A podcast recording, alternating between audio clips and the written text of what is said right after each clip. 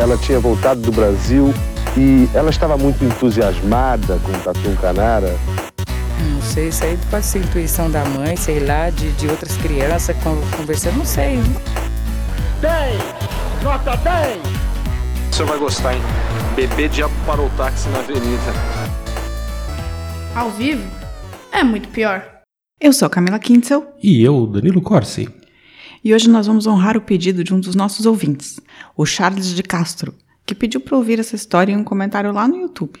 Ouvimos você, Charles. Queremos aproveitar também para lembrar que é o mês do orgulho e da diversidade, então esse episódio faz sentido. Vamos contar a história hoje de João Francisco dos Santos, que entrou para a história como Madame Satã. A primeira drag brasileira, mito no bairro da Lapa, reduto da boemia e da marginalidade carioca no começo do século XX. Mas, para contar uma história que se passa em alguns locais mais boêmios do Brasil, precisamos de um bom vinho, não é? E o que o nosso patrocinador nos mandou para hoje, Danilo? O vinho de hoje combina com o tema. É o clássico chileno Casileiro del Diablo Reserva Intense Red 2017. Esse é um vinho intenso que combina bem com o inverno e boas histórias satanistas. E dá para tê-lo na sua adega por pouco mais de 60 reais. É um preço bem bacana para um vinho já consagrado de uma vinícola centenária. Vamos brindar? Brinde, tchim tchim. Tchim tchim.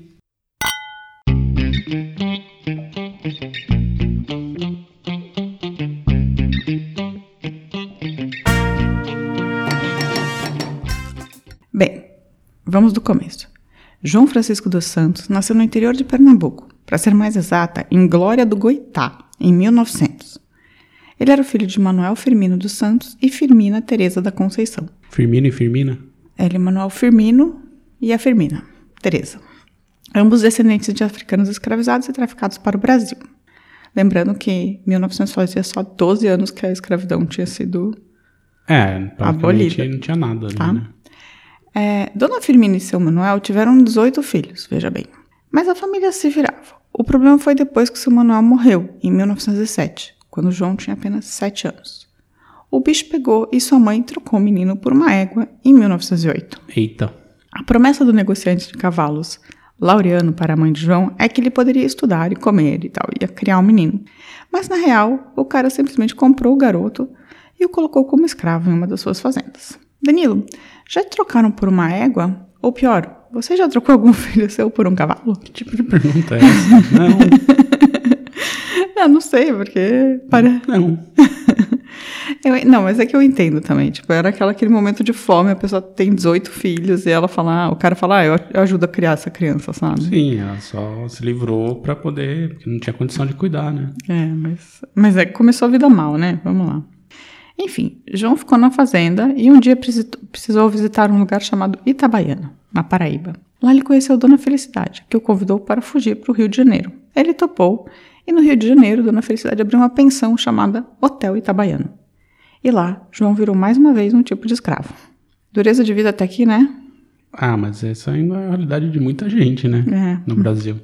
Mas eu também não recrimino por fugir com a felicidade, né? Não. Se a felicidade te Ah, chama. ele tava, não tinha muita opção, né? Não tava ferrado lá, arrisca.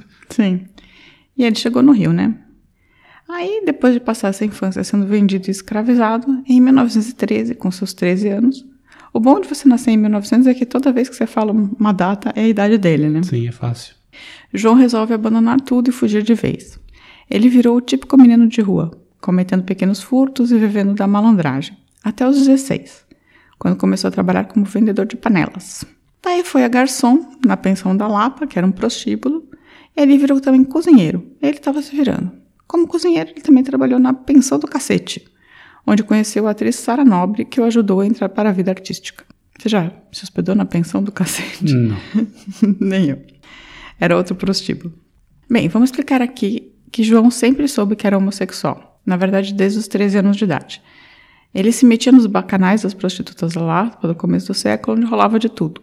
Segundo ele, ele testou as duas coisas, mas nas próprias palavras, gosto mais de, mais de ser bicha e por isso sou bicha.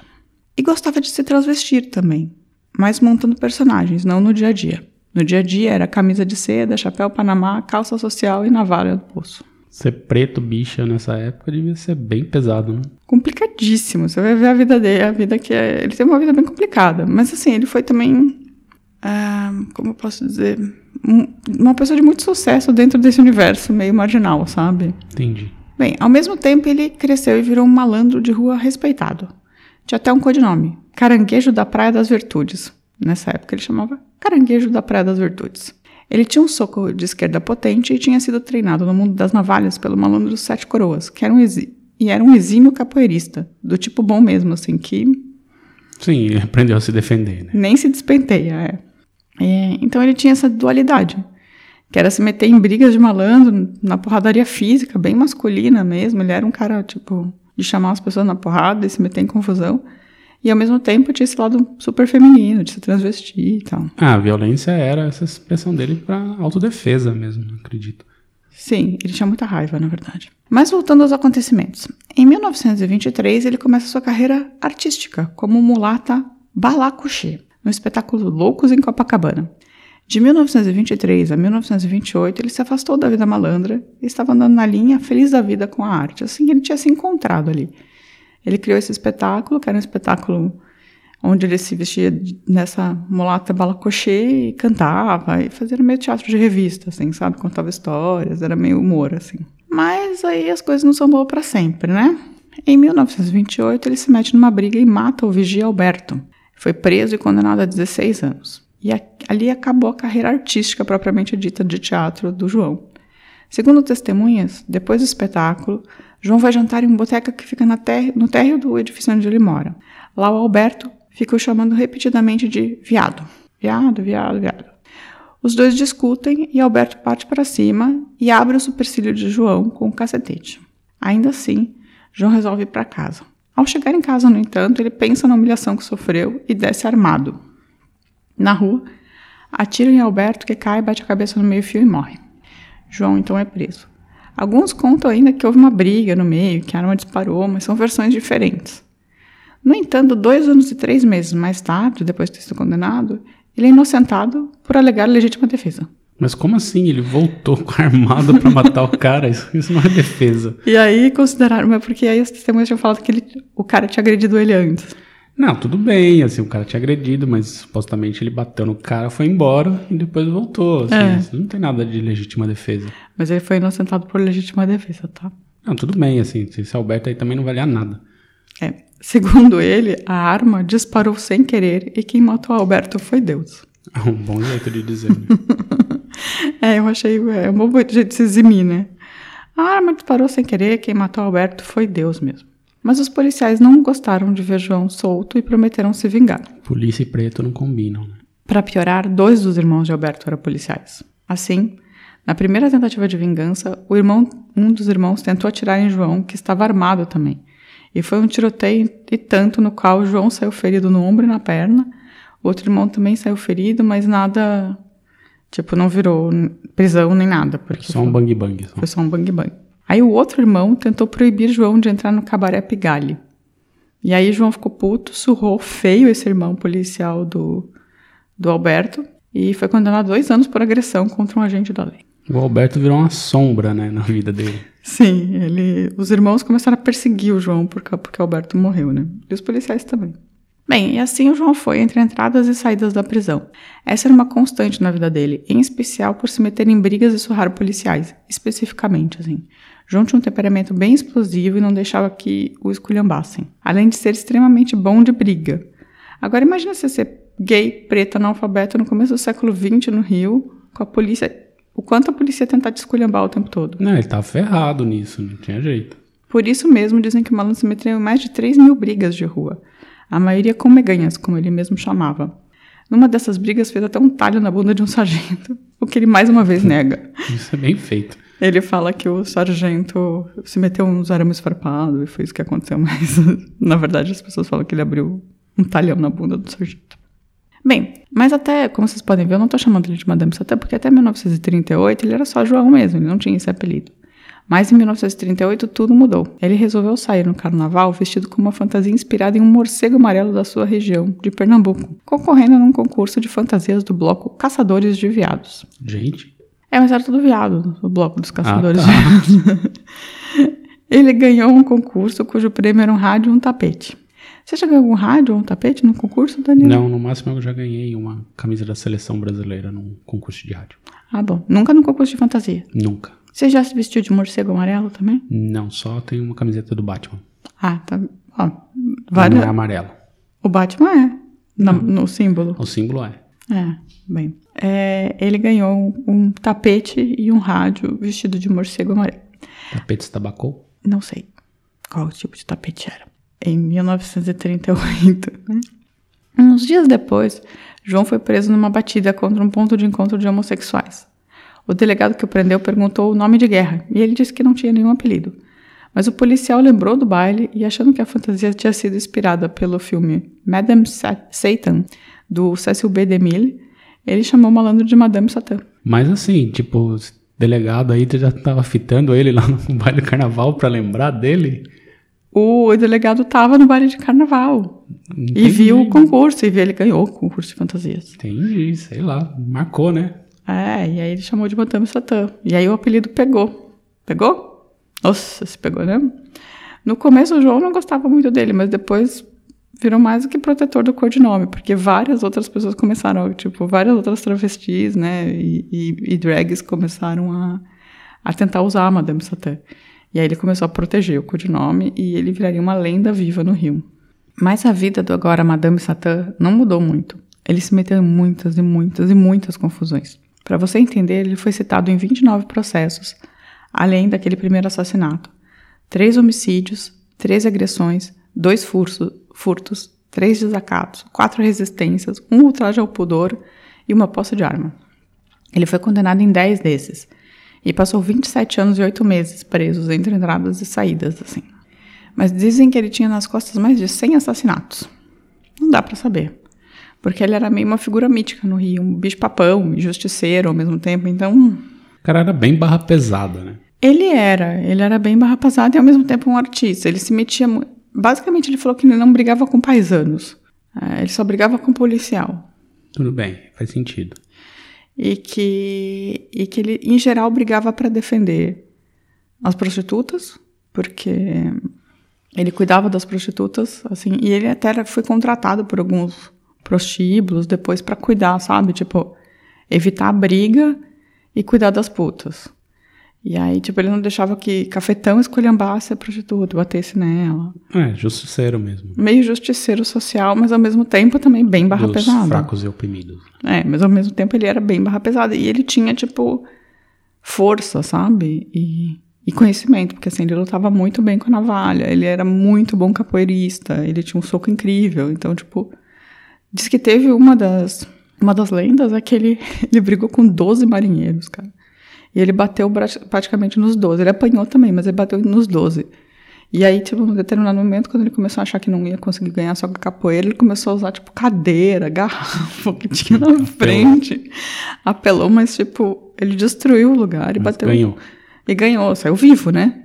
Você começa a brigar com 12 pessoas e você sai vivo, isso assim. Uma dessas outras lendas é de que ele matou Geraldo Pereira, o sambista, com apenas um soco. Ele, o, o Geraldo Pereira foi, autor de, foi autor de vários sambas, entre elas aquela música Falsa Baiana, você conhece? Nunca ouvi. Que é Baia- Baiana é aquela que entra no samba de qualquer maneira, que mexe, remexe, tá nas Ah, tá, cadeiras. sei, Sabe qual é? sei. É, até a Gal cantou e tal. Enfim. É, os dois estavam num bar, o Geraldo puxou briga por conta de copos de chope. Madame deu um soco na cara de Geraldo, que caiu e bateu a cabeça. Uns dias depois, morreu. Aí veio a lenda, mas parece que Geraldo morreu de um sangramento intestinal que já estava tendo há alguns dias. Ah, tá. Então foi ele que matou. O É. cara já tava doente. Então, diz que o cara já tava doente, mas, tipo, como ele bateu a cabeça, ele caiu de costas, assim, né? Tipo, o soco, dizem que o- ele matou o cara com um só soco. Ah, sim, criou o mito, né? É, aos 34 anos, Madame Satã casou com Maria Faisal, com quem criou seis filhos adotivos. A primeira deles, Ivonete, que pegaram na rua. Além de Maria, a outra grande relação de Madame foi com o malandro Brancura, que o deixou para casar com uma mulher. Satã ainda chegou a perseguir o casal para tentar matá-los, mas não achou e desistiu. Em uma entrevista, ele disse que não gostava da ideia de ter um relacionamento gay romântico. Era uma coisa meio contraditória, né? Mas faz um pouco de sentido no conceito, no contexto preconceituoso da época, assim. É, não entendi o que seria um relacionamento gay romântico. O que é isso? É, então, Marido, marido e marido? é assim? basicamente um relacionamento é, de sair na rua e de morar junto Entendi. e tal. Ele só tinha relacionamentos sexuais com homens e ele casou com a Maria e ele não tinha nenhum relacionamento com a Maria, sexual com a Maria, mas ele viveu com a Maria a vida inteira. Depois dos 34 anos, né? Até ela morrer, criou vários filhos com ela e tal. É, ele também tentou ter dois negócios nesses períodos fora da prisão. Era uma lavanderia e um pensionato. Mas ele foi tão perseguido que sempre dava um jeito de impedir que os negócios é, prosperassem. Mas assim. era a polícia, né? Que A polícia perseguia. perseguia ele loucamente, assim. Na lavanderia, é menos, mas depois no pensionato, eles tipo, falavam que era, na verdade, um prostíbulo, porque as prostitutas dormiam lá, sabe? Mas não era prostíbulo, enfim. Ele disse, ele fez uma declaração pra- sobre a polícia. Essa mania da polícia chegar, bater e começar a fazer covardia, eu levantava e pedia para eles não fazer isso. Afinal de contas, se o sujeito estiver errado, eles prendam, botem na cadeia, processem, tá certo. Agora bater no meio da rua fica ridículo. Afinal, somos seres humanos. Eles achavam que eu estava conspirando contra eles. Então já viu, né? Polícia do Rio oprimindo essa galera desde 1900 e Exatamente, bolinha. assim, exatamente. Desde mil- nada mudou. Nada. Não. É, era esculhamba atrás de esculhamba, assim. Basicamente, ele ficou. Ele tava de saco cheio e ele revi- revidava. Ele era um cara que revidava. Teve um, um policial, um delegado, na verdade, que ameaçou ele, assim, falou: Ah. é, mandou ligar pro, pro Madame Satã e falou: Ah, eu vou aí te prender e vou quebrar a sua cara. Porque não gostava do Satã, sabe? Aí o Satã falou: Não seja por isso, eu tô indo pra delegacia agora. Foi a delegacia e meteu um cacete no delegado. Boa. Aí os caras conseguiram prender ele, quase mataram ele de porrada também, né? Ah, sim, foi batendo delegado. Deve Mas ter apanhado muito. dentro da delegacia, mas tipo, era isso, assim, ele não levava desaforo, entendeu? Meio, meio essa história.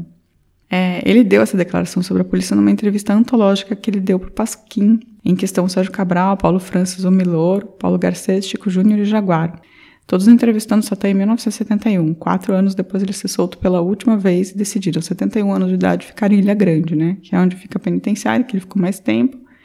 E ele ficou por lá trabalhando de cozinheiro para festas e casamentos, para famílias locais, né, muitas de policiais. E, e aí ele conta nessa entrevista os causos dos 27 anos de, de prisão. Que foram intermitentes, né? Ficou dois anos, saía, É, eu acho que o período maior que ele ficou foram 10. É bastante tempo. É, mas foram, foram muito tempo.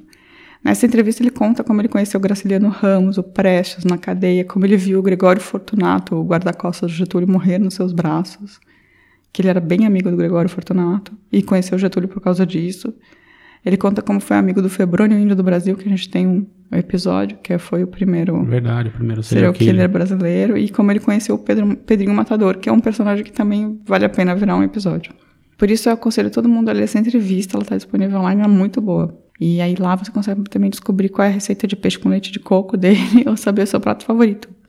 Bife com cebola crua em cima e uma caracu. Gente, Você gosta de caracu? não. Cerveja horrorosa. Ele conta que o maior porra que ele já tomou foi de caracu. Ele começou a tomar, tomou um gradado de caracu de manhã. Credo. Bem, o Madame Satã acabou morrendo em 1976, aos 76 anos, e não aos 84, como ele previra durante a vida. Ele falava que ia morrer com 84. Chegou perto. É, ele morreu das complicações de um câncer de pulmão. Quando o Jaguar, o encontrou, é, que ele tinha ficado desaparecido por um tempo, eles, ele estava sendo tratado como indigente em Angra dos Reis.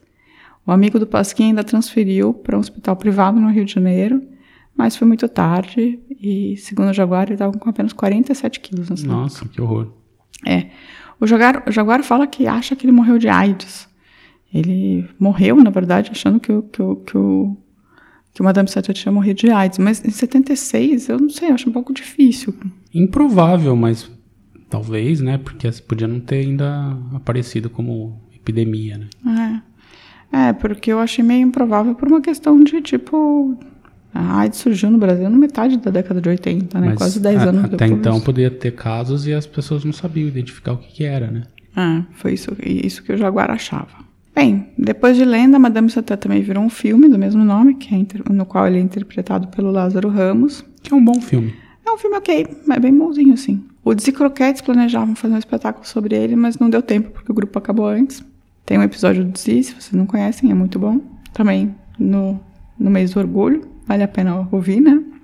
É, tem um outro filme que eu não assisti chamado Rainha de Aba, que também é levemente baseado nele, e eu vou assistir em breve, tem no YouTube. É com Milton Gonçalves, sabe? Ele é o Madame Satã? É. Meu Deus, deve ser genial esse filme. Então, parece, pelo que eu vi, do, eu vi umas, umas cenas assim, tipo, parece bem genial. E uma curiosidade: Vera Verão, o Lafon, fez o papel de Madame Satã em Kananga do Japão. Como disse, né? Mais veras, menos saras. Sim.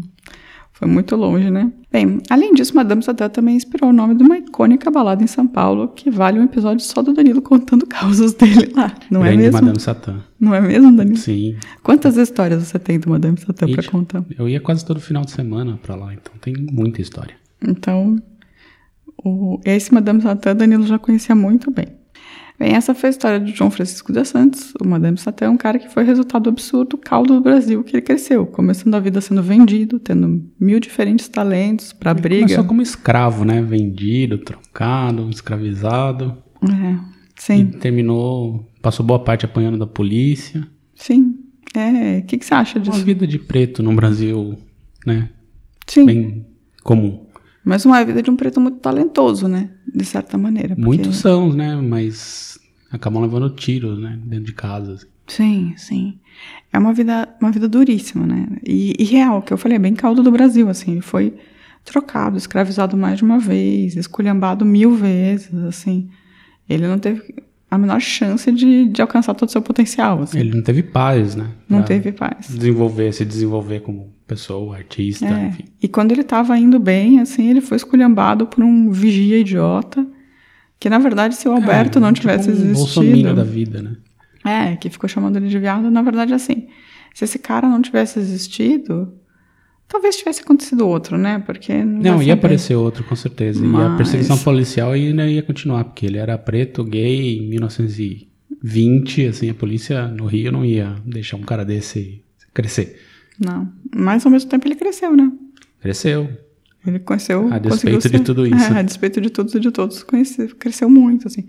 Virou um mito. Um mito por, por conta da valentia e do, da força física, né? E da malandragem. E também um mito por causa dessa, desse. do fato de se assumir gay, homossexual, em, no comecinho do século XX, assim.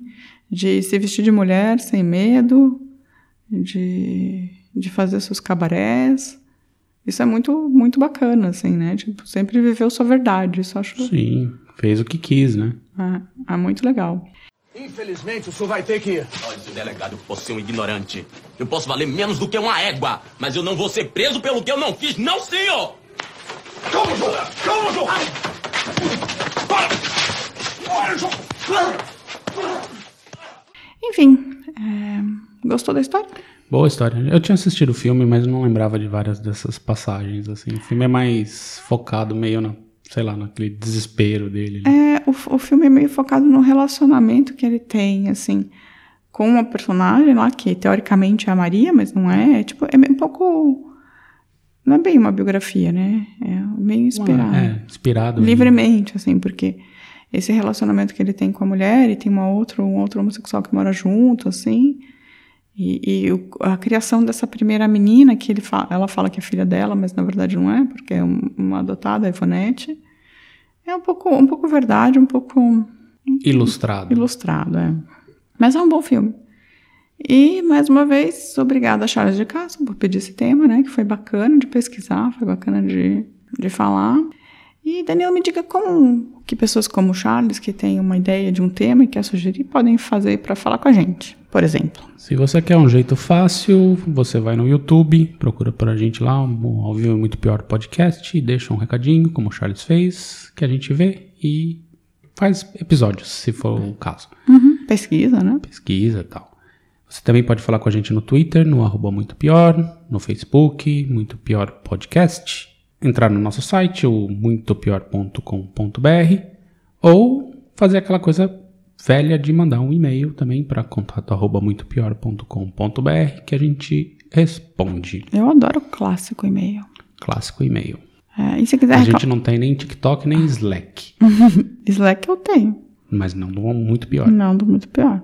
Mas a gente também não tem número de WhatsApp pra você mandar. É, né? tem que fazer um zap, né? É, E se quiser falar muito mal da gente, faz o quê? A mesma coisa. Não, não faz. Faz, pode fazer. Ah, eu tá. não ligo. Já chamei o outro cara lá de Bolsominion dos infernos lá no comentário. Ah, se quiser chamar a gente de petralha, esquerdista, como é que é? Petralha, esquerdista ou pessoas más. Pessoas más, você pode também. A gente não é muito mal, mal. Você é mal, Danilo? Não sei, eu respondo agressivamente. Tá bom. Eu não, eu sou uma flor. Então é isso, gente. Boa semana e até semana que vem. Tchau, tchau. Beijo, tchau! É.